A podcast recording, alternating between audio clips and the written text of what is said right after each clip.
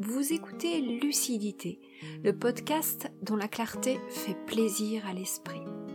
Lucidité, un podcast qui va à la rencontre de la jeune génération, inspirante, réfléchie, engagée, audacieuse, courageuse, libre, et les parents qui souhaitent l'accompagner. Alors embarquez avec moi et recevez les clés d'un possible empli d'amour, de vérité, de partage, de respect, de justice, de joie, d'équilibre et de solidarité.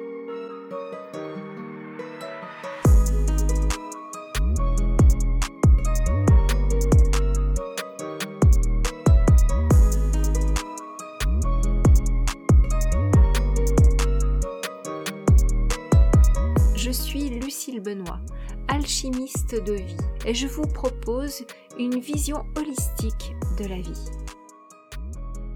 Lucidité, la clarté qui fait plaisir à l'esprit.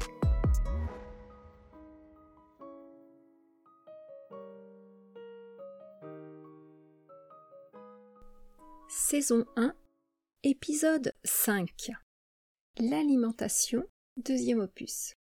La place des aliments issus des animaux dans notre alimentation. Dans ce second volet sur l'alimentation, je me propose de vous éclairer sur l'importance de sortir de tout clivage. Certes, la question de savoir quelle position tenir par rapport aux animaux dans l'alimentation entre autres est une question vive, est une question à fort potentiel émotionnel et donc fort potentiel querelleur. Ceux qui me connaissent le savent, pour les autres je vous l'annonce. Je suis communicante animalière. Cet aspect de mes compétences suscite souvent interrogation et surprise, parfois sourire. Ce qui est certain, c'est que de cette faculté me sont offerts un certain nombre d'enseignements. Je vais aujourd'hui partager avec vous ceux relatifs à l'alimentation, et plus précisément la consommation des produits issus des animaux.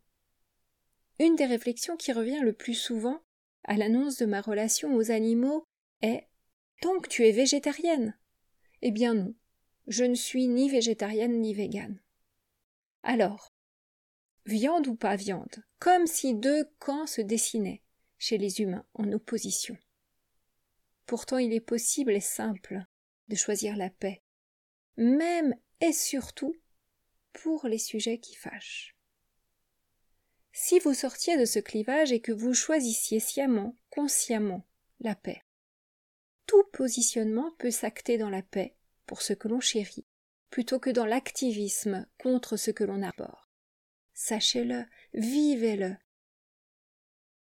Que vous soyez végétarien, vegan ou autre, soyez-le en paix, pour la paix, par la paix. Le véganisme, par exemple, est un positionnement qui a une vraie utilité. Il permet des questionnements. Il permet d'ouvrir des voies, il rend perceptibles les multiples utilisations de la multitude de produits issus des animaux. Et surtout, il apporte des solutions de rechange pour que la modération de la consommation soit rendue possible.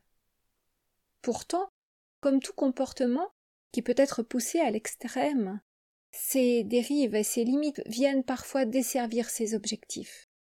Un vegan efficace est un vegan pacifique. La lutte contre une chose nourrit cette chose, lui apporte de l'énergie. Tout comme la peur de la chose crée la chose, je vous ferai un prochain épisode sur ce phénomène. L'écueil du véganisme peut être la disparition des animaux d'élevage de la surface de la Terre. En effet, qui élèverait des poules, des vaches, des cochons, des chèvres et autres moutons pour le seul plaisir de les voir brouter et picorer dans la nature qui leur octroierait le territoire, les soins nécessaires à leur bien-être dans la société actuelle? Qui en assurerait le coût en temps, en espace, en argent? Ces animaux, à l'heure qu'il est, n'ont plus les ressources pour vivre libres et autonomes.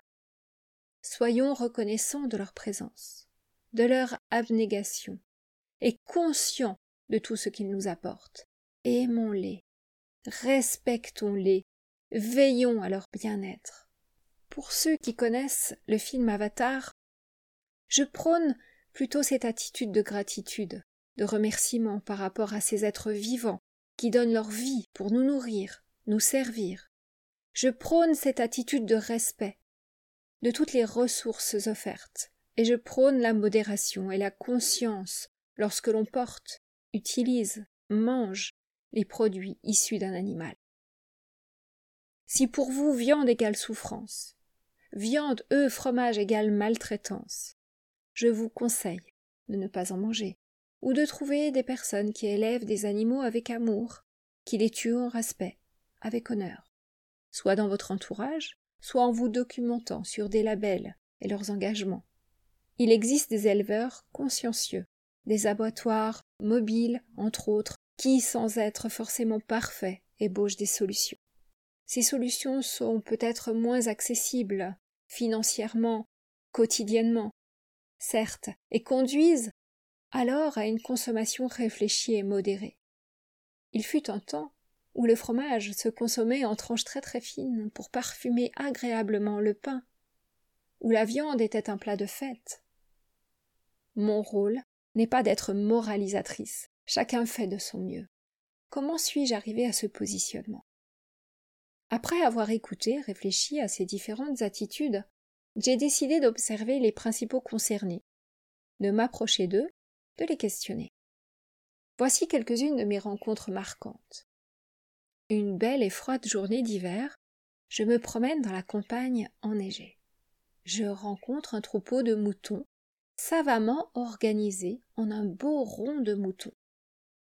Tous bien serrés les uns contre les autres. Intéressé par leur attitude, je m'arrête pour les observer.